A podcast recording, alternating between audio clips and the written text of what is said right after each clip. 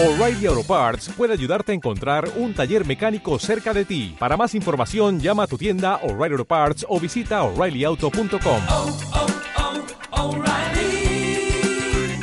oh, Parts. El capítulo 32 de Deuteronomio inicia realmente en el versículo 30, y- 30 del 31. Este es uno de esos casos en los que uno se da cuenta que los números que están ahí en nuestras Biblias no son números inspirados por Dios. ¿A qué me refiero con esto? Que cuando se escribieron estos libros que nosotros estudiamos en la palabra de Dios, no se escribieron con numeritos. Los numeritos se le agregaron muchos, muchos, muchos años después. ¿Y por qué se agregaron? Para que fuera mucho más fácil buscar en la Biblia. Eh, Creo que para todos eh, es claro que no es lo mismo que yo les dijera, vayan por favor a Deuteronomio 31:30, a que yo les diga, vayan por favor a esa parte de la Biblia donde dice, entonces habló Moisés a oídos de toda la congregación. Y uno como que, híjole, ¿y- ¿y eso en qué parte estará? Entonces, esos numeritos sirven para eso, para nosotros poder ubicarnos y fácilmente encontrar pasajes. Pero esos números no estaban ahí cuando se, se escribió originalmente la Biblia. ¿Por qué estoy diciendo eso? Porque ah, hay muchas veces que vamos a encontrar que como que el número no corresponde ah, al orden en que va. Y como por ejemplo ahorita, si ustedes se dan cuenta, el versículo 30 está, hace parte del capítulo 31 de acuerdo al orden que le dieron, pero de- realmente debería ser el primer versículo del 32. ¿Por qué? Porque nos conecta a lo que en el 31 Dios le había dicho a Moisés. ¿Se acuerdan que Dios se, se encontró con Moisés y con Josué dentro del tabernáculo? Y Dios le dice a Moisés, compone una canción, escribe una canción de manera que ellos puedan recordar que yo ya sabía que iban a fallar, pero yo aún así voy a seguir siendo fiel. Y entonces llegamos al versículo 30 y dice, entonces habló Moisés a oídos de toda la congregación de Israel las palabras de este cántico hasta acabarlo. Entonces ya el 32 nos habla acerca de la canción que él compuso. De eso se trata este capítulo empezando de ese versículo. Algo que es bueno que ustedes tengan en cuenta es que en, en el Pentateuco, recuerden que el Pentateuco son los cinco primeros libros de la Biblia, desde Génesis hasta Deuteronomio, hay dos canciones escritas por Moisés, ¿no? Eh, dos canciones, una en Éxodo 15 y la otra está aquí en Deuteronomio 32. Pero son tan diferentes las canciones. En Éxodo 15 la canción es de victoria, la canción es de agradecimiento. ¿Por qué? Porque Dios los sacó de la esclavitud del Egipto y los hizo pasar por el Mar Rojo. En esta ocasión la canción es triste. Es una canción que habla acerca de cómo la nación de Israel va a fallarle a Dios, pero aún así Dios va a ser fiel con ellos. Son dos canciones totalmente diferentes. Entonces, de los versículos 30 del 31 hasta el versículo, eh, aquí lo tengo, 43, esa es la canción. Esa es la canción que, que Moisés le enseña a la nación de Israel. La pregunta que, que podemos hacernos es, ¿cómo se las enseñó? Es decir, ¿se las cantó? ¿O simplemente les dio las letras y ellos después les iban a poner la, la música? No lo sabemos. O sea, eso no lo sabemos porque el texto no dice nada acerca de melodía musical en ninguna parte. Solo nos habla acerca de que él se las habló. Entonces no sabemos exactamente si fue cantada o qué onda. Pero aquí vamos a ver de qué se trata la canción. Obviamente la canción es un poco extensa, pero quisiera que ustedes notaran que hace énfasis en la palabra roca en varias ocasiones. La palabra roca aparece siete veces en el texto y la usa eh, Moisés para hablar acerca de Dios. Es una canción muy extraña. ¿En qué sentido? De que no es una canción como nosotros nos la imaginamos. Eh, nosotros a veces nos imaginamos una canción como eh, nuestra, en nuestra época la música como es la música a la que tenemos más acceso su- suele ser eh, como muy comercial, ¿no? Entonces es una, es una música muy ligera, sencilla, de pocos acordes, ¿no?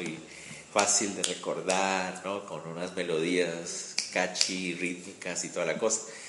Esa no era una canción aquí con toda seguridad. ¿Por qué? Porque la canción, de hecho, es una... ¿Cómo se puede decir eso? Es un reclamo legal de hecho. Entonces, ¿cuántos de ustedes han escuchado una canción que sea un reclamo legal? es decir, ir a donde un juzgado y sacar unos papeles legales y convertirlo en una canción. Eso no es nada común. Pero más o menos eso es de lo que se trata la canción.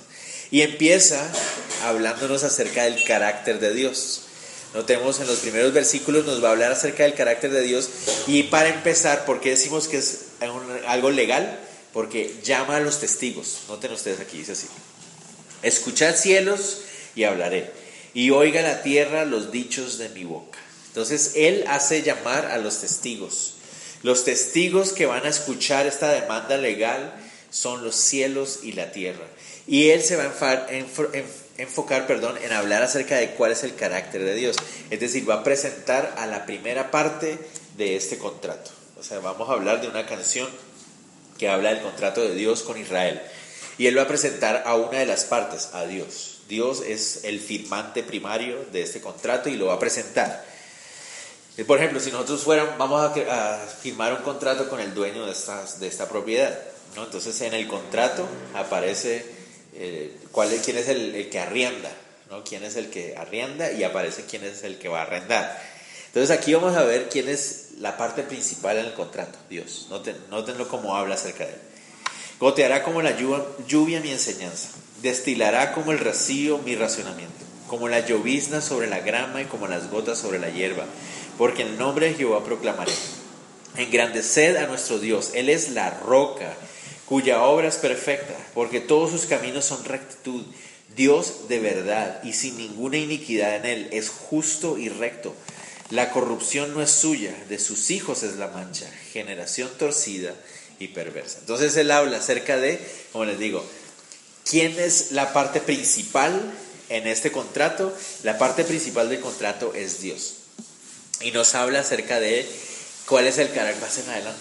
Si quieren, hay lugares aquí o hay otra cita también, donde ustedes, donde se sientan más cómodos. Entonces, habla acerca del carácter de Dios. ¿Cuál es el carácter de Dios? Noten ustedes, dice que Dios es, Él es la roca. ¿Y qué, qué nos comunica la idea de una palabra que es la roca? La roca es la idea de algo que es fuerte, firme, estable, ¿no? algo que no, que no es fácil de mover o que no se mueve. Ese es como el énfasis de la palabra ahí. Y dice ahí, todos los caminos de Dios son rectos, Dios es verdad, no hay ninguna mancha, ninguna iniquidad en Él. Entonces Él nos presenta, en ese pacto que tienen Dios e Israel, Dios es perfecto, sin iniquidad, hay solo verdad, solo rectitud en Él. Ahora nos presenta cuál es la otra parte. La otra parte es, miren, generación torcida, y perversa. Y después le dice, así pagáis a Jehová, pueblo loco e ignorante.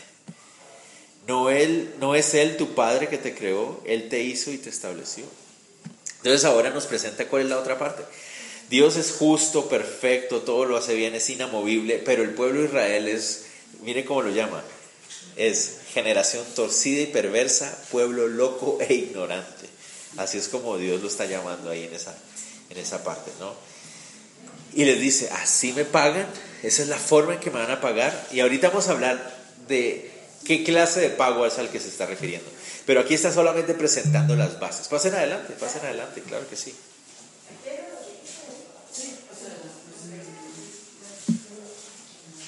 Sí, hay más sillas por ahí. ¿eh?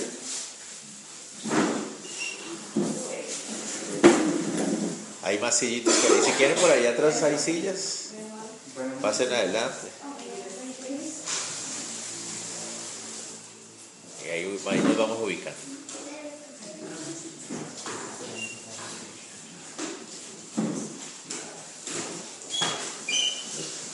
Perfecto, perfecto. Entonces continuemos.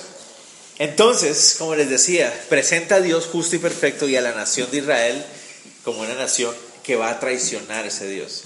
Pero lo tremendo es que esta canción, recuerden el propósito de la canción. El propósito de la canción es hablar acerca de algo que va a pasar en el futuro. Que no ha pasado todavía, va a pasar en el futuro, pero ya Dios de una vez les está diciendo esto es lo que va a pasar. Ahora no solamente nos muestra el carácter de Dios, que es como una roca inamovible, fiel, justa, recta, y ahora nos va a hablar acerca de lo que Él ha hecho para ellos, como en un contrato. ¿no? Esto es, esta es la primera parte, Dios, inamovible, fiel, justo. Y los va, a explicar qué es lo que ha hecho Dios. ¿Qué ha hecho Dios? Miren lo que dice. Él te hizo y te estableció. Acuérdate de los tiempos antiguos, considera los años de muchas generaciones. Pregunta a tu padre y él te declarará, a tus ancianos y ellos te dirán.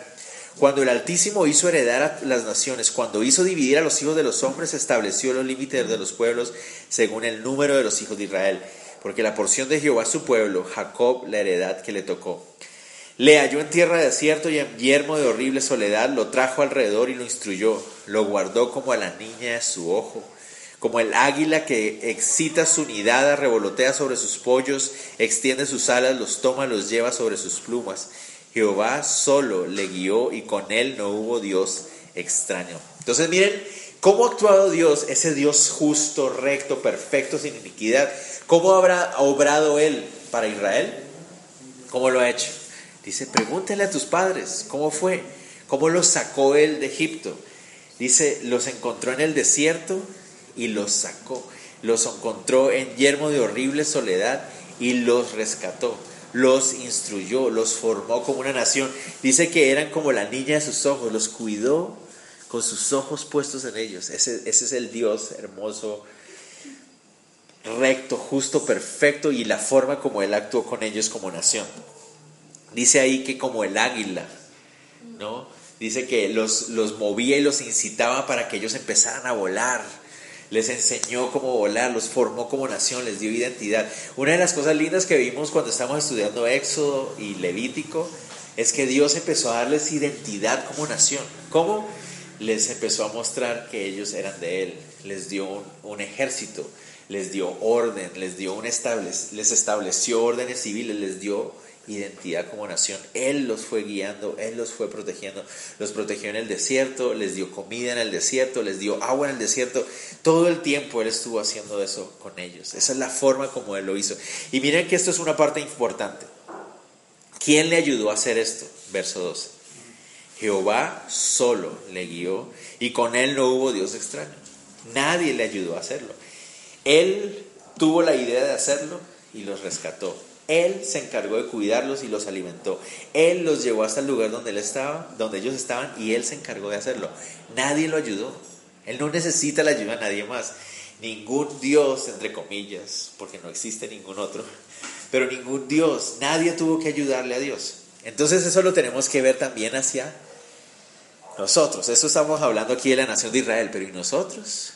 Cuando nosotros vamos a ver la forma en que Dios ha sido bueno con nosotros en medio de las situaciones difíciles de este mundo. Él dice, los halló en la tierra del desierto y nosotros vivimos en una tierra, en un mundo difícil, con muchas situaciones muy complejas.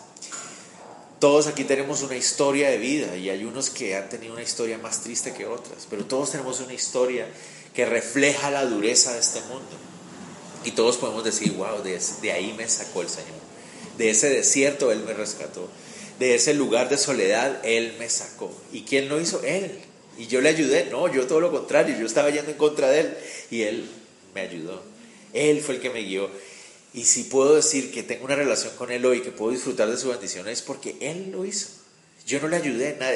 o sea, Él usó quien quiso, Él hizo lo que Él quiso y Él es el que ha hecho la vida, las cosas de mi vida. Y así les dice a Israel, a ellos así. Miren el verso 13, sigamos. Dice, lo hizo subir sobre las alturas de la tierra y comió los frutos del campo, hizo que chupase miel de la peña y aceite del duro pedernal, mantequilla de vacas y leche de ovejas con grosura de corderos y carneros de Bazán. También machos cabríos con lo mejor del trigo y de la sangre de la uva bebiste vino. Entonces todo esto son, obviamente son uh, imágenes poéticas, ¿no? Mucha imagen poética, porque finalmente es una canción. ¿Ve? Pero entonces, ¿qué es lo que está haciendo el Señor? Miren, les está mostrando cuán bueno ha sido Él. Pero recordemos, no podemos perder de vista, esa canción, aunque se escribió antes de que ellos entraran en la tierra prometida, está hablando, ya Dios lo está dando por hecho de que ellos van a entrar a la tierra prometida. Recuerden, esta canción no era para ese momento. Esa canción Moisés la está escribiendo para muchos años después, cuando ellos vieran que esto se cumplía. Años después ellos iban a poder ver atrás, iban a poder ver que estaban en esta tierra donde fluía leche, leche y miel, donde tenían todo lo que necesitaban, donde el Señor los bendecía, ellos podían darle gracias. Después de pasar 400 años esclavitud en Egipto, después de pasar 40 años en el desierto, ahora llegaban a una tierra prometida, donde tenían todo lo que necesitaban. ¿Y quién había hecho todo eso? Dios, el Señor había hecho todo eso. Él lo había. Entonces, igual, nosotros podemos ver atrás y decir, Señor, ¿de dónde me sacaste tú? ¿De dónde, ¿Cómo me rescataste? Todo lo que el Señor ha hecho en mi vida. Y decir, Él, Él es el que lo ha hecho. Y hoy puedo disfrutar de su amor, de su cuidado, de su paz, en medio de las dificultades, en medio de las tormentas. Puedo disfrutarlo a Él. Pero aquí viene el problema. El problema viene a partir del verso 15, desde el verso 15 hasta el 38. Noten esto, recuerden, no podemos olvidarnos de esto. La canción se está escribiendo años o siglos antes de que esto suceda. Esto que vamos a ver del 15 al 38 no ha sucedido, pero se canta como si ya hubiera sucedido. O sea, Dios ya sabe que va a suceder. Y esa es una de las cosas increíbles que uno ve en la Biblia. Dios ya sabe lo que va a pasar, porque Él es Dios. Así, él nada lo sorprende, él, él sabe lo que va a pasar. Entonces, Él habla aquí en este pasaje, ya diciendo lo que va a suceder en unos años atrás, adelante. Él ya lo sabe. Ellos van a traicionarlo, ellos van a hacer eso. Pero ¿qué es lo que les está mostrando? Que Él, aunque lo sabía, Él aún así los amó. Él, aunque lo sabía, Él aún así fue fiel a su, a su, a su pacto. Eso es lo mismo. Mira, ninguno de nosotros puede fallarle a Dios y, y, pensar que Dios va a decir, ay, Juan, nunca me imaginé que fueras capaz de hacer. No, Dios sabe. Dios sabe lo, las cosas que estoy haciendo. Él sabe lo que voy a hacer. Pero aún así, Él ha decidido amarme. Me hago entender, eso es lo, increíble del asunto. Él es bueno, Él es fiel, Él nunca falla. Los que fallamos somos nosotros y aún así el Señor nos, nos quiere amar si estamos dentro del pacto que Él, nos, que él ha ofrecido. ¿no? Entonces miren cómo pasa. La canción cambia y habla acerca de cómo el pueblo va a fallar. Y aquí noten ustedes una palabra, verso 15. Pero engordó Jesurún. ¿Quién es Jesurún? Interesante. Ese término Jesurún, Jesurún aparece cuatro veces en la Biblia. Tres aparece aquí en Deuteronomio y uno aparece en Isaías 44. ¿Qué es Jesurún? La palabra Jesurún significa literalmente el recto o el justo. Esto es muy interesante. Y se está refiriendo a Israel. Era un término que se usaba, que la Biblia usa para Israel. Y aquí es donde está lo tremendo, porque miren cómo lo llama él. Dice, pero engordó el justo o el recto. Israel era el justo y el recto. Pero uno dice, pero si los acaba de llamar generación torcida, perversa, loca y, e ignorante, ¿cómo puede ser Israel la nación justa o la recta? Porque Dios era el que la hacía así. Dios la hacía recta, Dios la hacía justa, aunque ellos realmente no lo eran. Eso es lo tremendo del asunto. Así es como Dios ve a Israel. Dios ve a Israel de acuerdo al llamado que le ha hecho a, ellos, aunque ellos son torcidos y son locos, ignorantes, como lo dice en el otro, perversos. Es tremendo eso. Pero aquí está, miren el problema tan grave que encontramos ahí. Dice, pero engordó Jesurún y tiró coces engordaste, te cubriste de grasa. Entonces abandonó al Dios que lo hizo y menospreció la roca de su salvación. Le despertaron a celos con los dioses ajenos, le provocaron a ira con abominaciones. Sacrificaron a los demonios y no a Dios, a dioses que no habían conocido, a nuevos dioses venidos de cerca que no habían temido vuestros padres. De la roca que te creó te olvidaste. Te has olvidado de Dios tu creador y lo vio Jehová y se encendió en ira por el menosprecio de sus hijos y de sus hijas. Y dijo, esconderé de ellos mi rostro, veré cuál será su fin, porque son una generación perversa, hijos infieles. Ellos me movieron a celos con lo que, con lo que no es Dios, me provocaron a ira con sus ídolos. Yo también los moveré a celos con un pueblo que no es pueblo, los provocaré a ira con una, como una, con una nación insensata. Porque fuego se ha encendido en mi ira y arderá hasta las profundidades del Seol. Devorará la tierra y sus frutos y abrazará los fundamentos de los montes. Yo amontonaré males sobre ellos y emplearé en ellos mis saetas. Uy, uy, uy, esa parte es súper fuerte. Ellos se olvidarían de Dios. Aquí lo está dando por hecho, ¿notan ustedes? Dice, ya lo hicieron. Aunque sabemos que la canción se escribe cientos de años antes de que lo hagan, la canción da por hecho de que ya lo hicieron, aunque todavía no lo habían hecho en ese momento, porque ya Dios sabe que lo van a hacer. Pero ¿cuál fue el gran problema? Noten ustedes, ¿se acuerdan el énfasis que dimos? ¿Quién le ayudó a Dios a hacer lo que él hizo con la nación de Israel? Nadie, nadie. Él lo hizo solo. Pero ellos, poco a poco, empezaron a adorar a otros dioses. Eso es, lo, es como, imagínense que, imagínense ustedes que son padres de familia y están, ustedes pagan la escuela a sus hijos y les dan la comida y les dan ropa y sus hijos salen, van a donde el vecino y le dicen, papi vecino, gracias por cuidarme tanto. Y ustedes dicen, bueno, ¿qué pasó aquí? O sea, yo soy el que he estado trabajando, yo soy el que he estado cuidándote tal y ahora haces eso, ¿no? Es más o menos lo mismo, Dios los había estado cuidando, Dios había hecho todo eso y la nación de Israel poco a poco se empezó a enfocar en quiénes, en los falsos dioses, en dioses que ni existen y en dioses que no habían hecho nada por ellos. De hecho, todo lo contrario, esos dioses los esclavizaban, esos dioses los llevaban a la perversión, esos dioses los llevaban a la muerte y a la destrucción y a ellos están adorando. Increíble. Y Dios les dice, por cuánto hicieron esto. Pero ¿dónde está la clave? En que se habían engordado. Ustedes dirán, ay. ¿será que entonces estar gordo es pecado? No, eso no es pecado. No hay que, no hay que caer en esa trampa. Ah, estar gordo es pecado. No, no, ese no es el punto ahí. El punto es lo que él viene diciendo antes, antes de decirles que están gordos. Dios les había bendecido, estaban en la tierra y tenían abundancia. Pero entonces cuando se llenaron de abundancia y quedaron cómodos, qué rico todo lo que tenemos y todo lo ya no necesitamos a Dios. Ahora ya todo lo podemos solitos y eso nos pasa a nosotros constantemente. ¿Cuántas usted uno lo ha visto en la iglesia años, no? Gente dice, "Pastor, ayúdeme porque no tengo trabajo. Ayúdeme a orar." Entonces uno ora y todos, todos oran, la iglesia, la, la lista de oración y tal, tal. Pastor, me salió un trabajo. Gloria a Dios. ¿Y cuándo lo vuelve a ver uno? No, ya no vuelve más. Porque como ahora ya tiene trabajo, entonces ya no necesita más que nadie ore por él. Yo ya tengo trabajo, pastor, no se preocupe por mí. ¿Me a entender? Entonces nuestra dependencia solo es en esos momentos de dificultad. Hay muchas personas que dicen que son más peligrosos los momentos de prosperidad y abundancia que los problemas, los momentos de necesidad. En los momentos de necesidad, Señor, por favor, pero en los de abundancia, no, Dios, no te necesito, ahora yo puedo solo. Mi pastor siempre dice, el problema de tener dinero es que uno cree que todo lo puede hacer. Cuando yo tengo dinero no necesito ni siquiera orar. Ay, mira, necesitamos... Cuando uno no tiene dinero, vamos a orar que el Señor nos provea.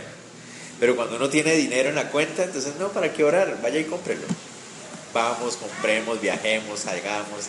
No hay necesidad. Y ese es uno de los graves problemas. La nación de Israel sería bendecida al estar en la tierra prometida y por eso se acomodaría. Y no sé si les hace recordar a alguien más en el Nuevo Testamento. En el Nuevo Testamento, si ustedes recuerdan, hay una iglesia en el libro de Apocalipsis. Se llama la iglesia de la Odisea. Y la iglesia de la Odisea decía, todo lo tengo, nada necesito. Y le dice el Señor, ustedes son una iglesia ciega, loca, desnuda, tonta, miserable. Creían que todo lo tenían porque tenían dinero, pero no tenían nada. Y eso es lo mismo que le pasaba a la nación de Israel cuando llegaron a la tierra prometida y empezaron a prosperar. Entonces se acomodaron, se enfocaron en sí mismos y abandonaron a la roca de su salvación. Se olvidaron de Dios y empezaron a creer que, que era disfrutar de los placeres de estar ahí. Y el disfrutar de los placeres de estar ahí les presentó unos nuevos dioses que ellos nunca habían adorado. Esos nuevos dioses que les decían, yo te puedo dar aún más placer de los que estás experimentando. Y como tienes con qué pagarme, entonces aquí estoy. Y es lo mismo que pasa en nuestras vidas. A veces estamos pidiendo que el Señor nos provea, nos provea, nos provea, pero cuando nos provee, nos olvidamos del Dios de nuestra salvación. Hay que tener mucho cuidado con eso. Como cristianos hay que tener mucho cuidado con buscar la comodidad. nos gusta mucho la comodidad, obviamente. Yo no puedo preguntar y decirles a quiénes de ustedes les gusta estar incómodos. A nadie, a ninguno nos gusta estar incómodos. Tratamos de buscar la comodidad, pero la comodidad es uno de esos dioses del siglo XXI, del siglo XX y XXI, de la, edad, de la época moderna.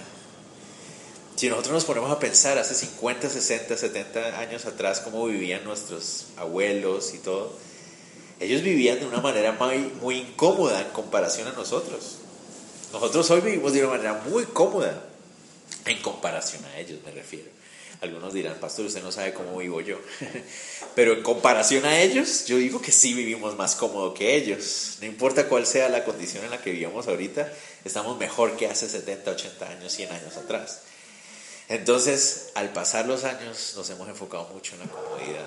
Y entre mejor más comodidad tengamos mejor, pero esa comodidad puede ser una trampa. Yo no estoy diciendo con eso que tenemos que buscar la incomodidad, no. A lo que me refiero es que no debemos hacer de la comodidad nuestro Dios o de hacer de la comodidad nuestro objetivo, porque eso le pasó a la nación de Israel. Se acomodaron, disfrutaron, ah, se acordaron y como la comodidad produce placer, entonces buscaron otros placeres y vinieron esos dioses falsos que ellos no conocían y les ofrecieron más placeres. Y y Dios tuvo que juzgarlo. Sigamos porque no hemos terminado. Dice ahí, estoy en el verso 24, ¿no? Consumidos serán de hambre y devorados de fiebre ardiente y de peste amarga, diente de fieras enviaré sobre ellos también, con veneno de serpiente de la tierra. Por fuera desolará, por fuera desolará la espada, y dentro de las cámaras el espanto, así el joven como a la doncella, al niño de pecho como al hombre cano. Yo había dicho que los esparciría lejos, que haría cesar de entre los hombres la memoria de ellos, de no haber tenido la provocación del enemigo, no sea que se envanezcan sus adversarios, no sea que digan nuestra mano poderosa ha hecho todo esto y no Jehová. Porque son nación privada de consejos y no hay en ellos entendimiento. Ojalá fueran sabios que comprendieran esto y se dieran cuenta del fin que les espera.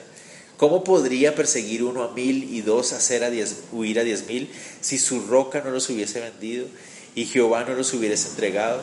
Porque la roca de ellos no es como nuestra roca y nuestros enemigos son de ellos jueces. Porque la vid de Sodoma es la vid de ellos y de los campos de Gomorra las uvas de ellos son uvas ponzoñosas. Racimos muy amargos tienen, veneno de serpientes de su vino y ponzoña cruel de los de áspides. Leamos hasta el 38 rápidamente para terminar esa parte donde habla del juicio. ¿No tengo yo esto guardado conmigo, sellados mis tesoros? Mía es la venganza y la retribución. A su tiempo su pie resbalará, porque el día de su aflicción está cercano y lo que está preparado se apresura. Porque Jehová juzgará a su pueblo y por amor de sus siervos se arrepentirá cuando viere que la fuerza pereció y que no queda ni siervo ni libre y dirá, ¿dónde están sus dioses? La roca en que se refugiaban que comía la grosura de los sacrificios y bebía el vino de sus libaciones. Levántense que os ayudan y os defiendan. Tremendo, esa parte es súper dura. Entonces, ¿qué hace Dios? Trae juicio sobre ellos. En medio de ese momento donde se creyeron muchos, se engordaron, se acomodaron y empezaron a seguir a los dioses falsos, en vez de agradar al Dios y agradecer al Dios que les había dado todas las bendiciones, se enfocaron en agradar a falsos dioses y, y se empezaron a meter en un montón de perversidades todas las que les ofrecían los placeres. El Señor dice que les trae juicio sobre ellos. Y noten ustedes que el juicio que les trae es por amor a ellos, dice por amor a sus siervos. Es que Él trae ese juicio. Y ese juicio y esas dificultades y esas pruebas servían para qué? Para que la nación de Israel se diera cuenta. O sea, ¿por qué estamos en esta situación? En la ley se los dice una y otra vez. ¿Recuerdan cuando estamos pasando por las leyes? Si ustedes cumplen con su parte del pacto, entonces yo me comprometo con darle su comida, su tiempo, su agua, su lluvia, todo, a todo su tiempo. Pero si ustedes fallan al pacto, entonces ¿qué va a pasar? Van a venir los juicios, van a venir los enemigos, van a venir todos los problemas. Entonces cuando venían los juicios era para que ellos dijeran, bueno, espérate un segundo. ¿Qué pasó? ¿A qué hora, en qué momento terminamos de tener tantas bendiciones a estar tan mal? La nación de Israel tenía que aprender que Dios iba a juzgarlos por amor para que cuando ellos se dieran cuenta y despertaran y se dieran cuenta, ¿y dónde están todos estos dioses que estamos alabando? Porque no nos ayudan, porque no existen, porque no eran reales, porque era insensato seguir adorándolos y entonces iban a despertar. Aquí no habla acerca de la forma en que ellos iban a arrepentir, pero sí termina hablándonos de cómo Dios va a volver a restaurarlos, vengando a estos otros a estas otras naciones. Dios iba a usar a otras naciones para traer juicio sobre ellos, los babilonios, los asirios, otros montón de naciones. Eso no significa que Dios aprobara a estas naciones. No, Dios las va a usar, aunque no apruebe lo que son. Y eso es una prueba muy importante. El hecho de que Dios use a alguien no significa que Dios aprueba su carácter. Siempre recuerden eso. Dios puede usar a cualquiera. Puede usar a cualquiera. Pero el hecho de que Dios use a alguien no significa que Dios apruebe su carácter. Eso es muy diferente. Nosotros deberíamos, Señor, úsame, pero también, Señor, moldea mi carácter. Las dos cosas. Porque Dios puede usar a cualquiera. Dios iba a usar a estos, estas naciones. Y miren lo que dice en el verso 39 al 43. Ved ahora que yo yo soy y no hay dioses conmigo. Yo hago morir y yo hago vivir. Yo hiero y yo sano. Y no hay quien pueda librar de mi mano. Porque yo alzaré a los cielos mi mano y diré, vivo yo para siempre. Si afilare mi reluciente espada y echaré mano del juicio, yo tomaré venganza de mis enemigos y de la retribución a los que me aborrecen. Embriagaré de sangre mis saetas y mi espada devorará carne en la sangre de los muertos y de los cautivos, en las cabezas de larga cabellera del enemigo. Alabad naciones a su pueblo, porque él vengará la sangre de sus siervos y tomará venganza de sus enemigos y hará expiación por la tierra a su pueblo. Entonces aquí Dios promete que después de que ellos aprendan la lección, él va a juzgar a las naciones que vinieron a contra Israel y que Él mismo usó. No diría, pero Él las usó para traer juicio, pero después las va a juzgar a ellas. Sí, porque ellas son malas. Ellas nunca dejaron de ser perversas. Dios las usó para traer juicio sobre esa nación, la justa, ¿no? el Jesurún. Las usó para traer juicio sobre una nación que debía ser justa y no lo era. Pero ellos eran perversos y también merecían el castigo y el juicio. ¿no? Entonces así Dios promete cumplir con su fidelidad. Esa es la canción, la canción. Yo, no, yo trato de imaginarme la cara de la gente. Uno dice, pero ¿por qué el Señor, si sabía que ellos iban a fallar, porque aún así los dejó? Y guardando las distancias porque somos diferentes, pero es como un padre Voy a poner un ejemplo un poco más, más personal, digamos, en ese sentido. A veces, eh, como pastor, a veces tú conoces personas jóvenes que se involucran en relaciones románticas con otras personas, ¿no? Y quieren casarse o quieren desarrollar esas relaciones. Y tú puedes ver que esa otra persona no es, o sea, claramente van a sufrir. No, sé si me voy a entender Tú sabes que se está metiendo en una relación que no le conviene con una persona que no es madura, eh, que le va a hacer daño, que van a fallar los dos y se van a hacer daño mutuamente. Es una relación o ya sea que no están en el momento correcto para tenerla o cosas así. Y entonces la gente cree, pero pastor, ¿usted por qué quiere que les vaya mal? No, yo no quiero que les vaya mal, yo quiero que les vaya bien, pero tú puedes ver que esa relación no va a funcionar. O sea, tú sabes que esa relación va a terminar mal. Entonces lo que tú quieres es tratar de evitarles eso. Y adviertes, por mí, ten cuidado, ten cuidado, ten cuidado. Pero yo no puedo hacer nada más. O sea, yo te advierto, yo te advierto y yo sé que tú, si tú sigues en esa relación vas a terminar mal. O sea, yo lo sé. Pero usted, ¿por qué quiere eso? No, yo no quiero. Pero es que eso va a pasar. ¿Me entienden? Más o menos como les digo, guardando las distancias, porque yo no soy Dios y ninguno de nosotros lo es. Dios sabe que ellos van a fallar, Él ya lo sabe todo, Él conoce presente, futuro, pasado, todo lo conoce Él. ¿no? Entonces Él sabe que ellos van, pero su labor como padre es que advertir, advertir, advertir, advertir. Ellos son responsables también. Ellos como nación eran responsables también. Dios es responsable de su parte y Él no falla en ningún momento. Pero ellos también eran responsables y Él por eso les advierte, les advierte, aunque sabe que finalmente van a fallar. Pero su responsabilidad como padre que ama es advertir y advertir y advertir y advertir. Y lo hace ahí. Entonces de eso se trata esa canción. ¿Cómo lo debemos tener nosotros también? Tener cuidado, asumir nuestra responsabilidad también. No buscar la comodidad como cristianos, no solamente la comodidad material física, sino también como esa comodidad espiritual. Ya tengo una iglesia, tengo 20 Biblias, tengo canal cristiano, música cristiana, ¿no? todo mi, mi ropa es cristiana, todo es cristiano en mi vida, entonces ya estoy tranquilo. Ah, no, eso también es muy peligroso. ¿Me entiendes? Porque y entonces ahora te enfocas es en ti mismo, en que tú estás tranquilo, que tienes tu ropa, tu comida, tu, todo, cristianito, y no, y no te incomodas en la labor que tienes como cristiano también. Y eso es un grave, grave error. Tenemos que tener cuidado de no caer en esa trampa, no buscar la comodidad. ¿no? Terminemos el capítulo. Esta parte me parece súper triste, no sé qué les parece a ustedes. Verso 44 y 47. Vino Moisés y recitó todas las palabras de este cántico oídos del pueblo, él y Josué, hijo de Nun, y acabó Moisés de recitar todas estas palabras a todo Israel. Esa palabra recitar aquí, yo cuando la estudié, yo dije, ay, esa debe ser cantar.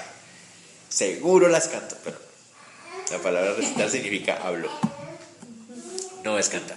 Pero entonces, después de que terminó de hablar todas estas canciones, esta canción, perdón, esa es su última expresión de liderazgo, viene la indicación que les da al pueblo. Y les dijo, aplicad vuestro corazón a todas las palabras que yo os testifico hoy, para que las mandéis a vuestros hijos a fin de que cuiden de cumplir todas las palabras de esta ley.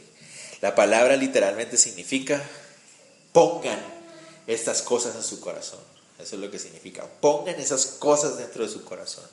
Es la responsabilidad que ellos tenían. Pongan esas cosas en su corazón y mándenlas a sus propios hijos. Enséñenlas a sus propios hijos. Esa es su responsabilidad. ¿Y por qué? ¿Por qué les está diciendo eso? Y a veces uno de los errores que más cometemos cuando estamos leyendo la Biblia, sobre todo en estos pasajes que son de narración, es que no, les, no le ponemos la emoción que debería tener. Estas son las de las últimas palabras que Moisés está hablando con ellos, la nación que él ha guiado por 40 años. ¿Cómo será que les está diciendo eso? Muchachos, apliquen, apliquen en su corazón. No, él es, apliquen su corazón a esta palabra. Escuchen, escuchen.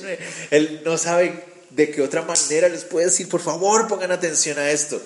Miren el verso 47, a mí me rompe el corazón esto porque dice, porque no es cosa vana.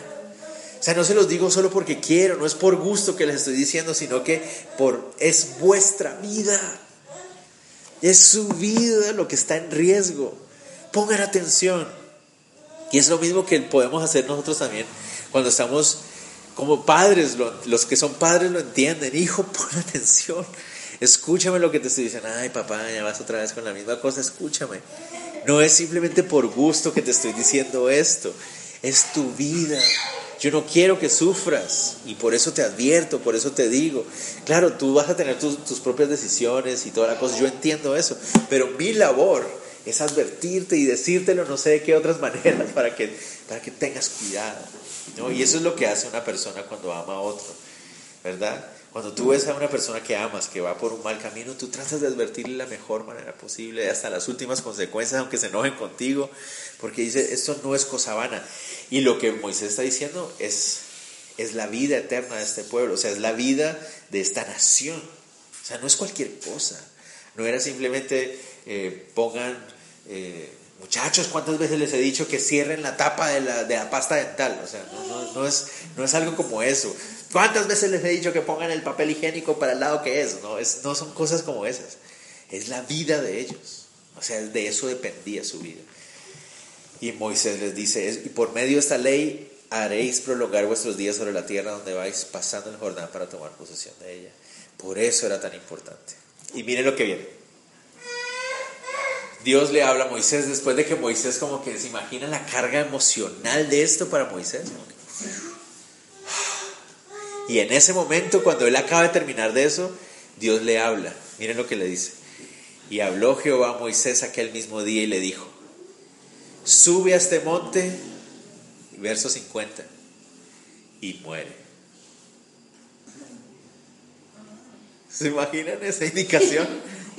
Yo cuando leí eso, como, ¿te imaginas uno estar como, ah, Señor, termino de hablar esto, esa carga emocional de este pueblo al que yo amo y que yo quiero advertirles, termino y Dios habla a mi corazón, Moisés, ahora llegó el momento. sube a ese monte que está ahí y muere. Ah. ¿Cómo, cómo reacciona uno ante esto? Ya llegó el día, llegó el momento, es tiempo de morir. Uy, no, eso debe ser muy fuerte. No nos podemos imaginar lo fuerte que debió haber sido eso para Moisés. Ya, llegó el tiempo de despedirte. Por eso el capítulo 33 es la despedida de Moisés. Moisés le habla por última vez y les dice, ya, me voy, ya no me van a volver a ver más. Súper tremendo. Sube a ese monte y muere. Era necesario que Moisés dejara esas últimas advertencias, pero ¿qué tenía que hacer Moisés? Reconocer que finalmente ese pueblo es de Dios. Ahora él tenía que dar un paso a un lado. Uno se responsabiliza de lo de uno, ¿verdad?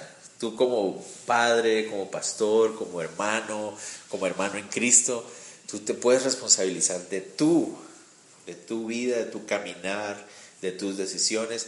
Adviertes, exhortas, animas a los demás, pero finalmente tienes que dar un paso a un lado y decir, Señor, el pueblo es tuyo. Yo tengo que hacerme a un lado. Y eso es duro a veces. A veces nos cuesta, sobre todo a los padres, a veces les cuesta mucho como decir, bueno, ya advertí, ya dije, ya animé, ya exhorté, ya tengo que hacerme a un lado. Este hijo es tuyo, Señor. Esta hija es tuya. Este hermano es tuyo. Yo no, yo no puedo hacer nada más. de algún lado. Y Moisés tenía que morir. Tenía que unirse, dice ahí, como Aarón. Aarón murió en el monte Or. Ahora Moisés tenía que morir en el monte Nebo. El monte Nebo, dice ahí, dice ahí que el monte Nebo estaba frente a Jericó. Leamos, dice, sube a este monte de Abarim, al monte Nebo, situado en la tierra de Moab, que está frente a Jericó, y miren la tierra de Canaán. ¿Se imaginan? Subir a los 120 años de edad, subir solo ese monte, sentarse ahí, ver la tierra prometida. Él no pudo entrar a ella. ¿Por qué no pudo entrar a ella? Porque pecó y le falló a Dios. ¿En cómo le falló? Dice ahí, por cuanto pecasteis contra mí en medio de los hijos de Israel en las aguas de Meriba de Cádiz, en el desierto de Sin, porque no me santificasteis en medio de los hijos de Israel. Pecó. ¿Se acuerdan qué pasó? Dios le dijo, háblale la roca, y Moisés le golpeó. Y la palabra no significa que la golpeó así, no, ta, ta, la golpeó durísimo. Y antes de golpearla, Dios no le dijo, háblale al pueblo, le dijo, solo háblale a la, roca. Y lo que hizo Moisés fue hablarle a la gente y les dijo, ustedes son no, no sé qué, ya no me los aguanto más y Dios ya está que los destruye, pero... Y ta, ta. Y, la, y el agua salió. Y después Dios lo llama fuerte y le dice, ¿qué te dije yo, Moisés? ¿Qué hizo Moisés? Presentó a Dios como si Dios estuviera frustrado con ellos. Dios nunca está frustrado con nadie. Con nadie. Él nunca se frustra. Los que nos frustramos somos nosotros. Él no. La gente vio a Moisés reflejando una frustración en Dios que no existía. Presentó a Dios como algo que no es. Y eso es una gran falla. Como líder, eso es una responsabilidad muy grande. poder reflejar el carácter verdadero de Dios y no estar reflejando mi frustración. Entonces por eso Dios le dijo, Moisés, entonces, verso 52, verás por tanto delante de la tierra, de ti la tierra, mas no entrarás a ella, a la tierra que doy a los hijos de Israel. Moisés tendría que subir ese monte y ver desde ahí la tierra que él tanto anhelaba y saber que no podía entrar y morir solito ahí. Tremendo esa, esa imagen. Obviamente no es una imagen de soledad absoluta, el Señor iba a estar ahí con él, pues, pero es, es increíble la imagen que nos pinta el Señor ahí. Pero bueno, ese es el capítulo 32. ¿Qué podemos aprender entonces de él? La canción. Dios le advierte al pueblo antes de que suceda lo que va a suceder, para que ellos asuman su responsabilidad. ¿Cuál era su responsabilidad? Nunca dejar de adorar al Señor porque es Él el que los había bendecido, es Él el que los había rescatado, es Él el que había hecho la obra. No podían enfocarse en ellos mismos ni en ningún otro Dios. Lo mismo para nosotros. Ha sido su gracia, ha sido Él, ha sido Él y ha sido solo Él. Su amor, su misericordia, su paciencia, es Él, nada más que Él. Entonces tenemos que mantener ese, ese corazón todo el tiempo sometido a Él. Señor, eres tú.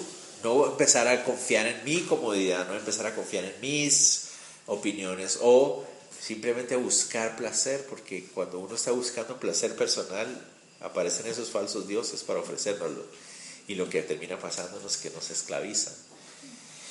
Otra cosa más que aprendemos ahí, las exhortaciones que están en la palabra de Dios, las exhortaciones que surgen de un corazón guiado por la palabra de Dios, son exhortaciones para tener en cuenta, no son, por, no son vanas, hay que escucharlas, ponerlas en práctica, son de, son de nuestra vida, nuestra vida es guiada por la palabra de Dios. Y Dios quiere que no, Dios no quiere que estemos sufriendo. Nos dejó su palabra, envió su Hijo precisamente para que veamos su gracia y su misericordia. Me refiero, no quiere que estemos sufriendo por nuestras propias barbaridades. Uh, él a veces permite el sufrimiento, pero lo que me refiero es que Él no quiere que andemos tomando decisiones tontas. Y lo otro es, después de que has exhortado, animado, si tú eres el que está haciendo la palabra de exhortación, llega un momento donde dices, bueno, pues yo tengo que hacerlo un lado.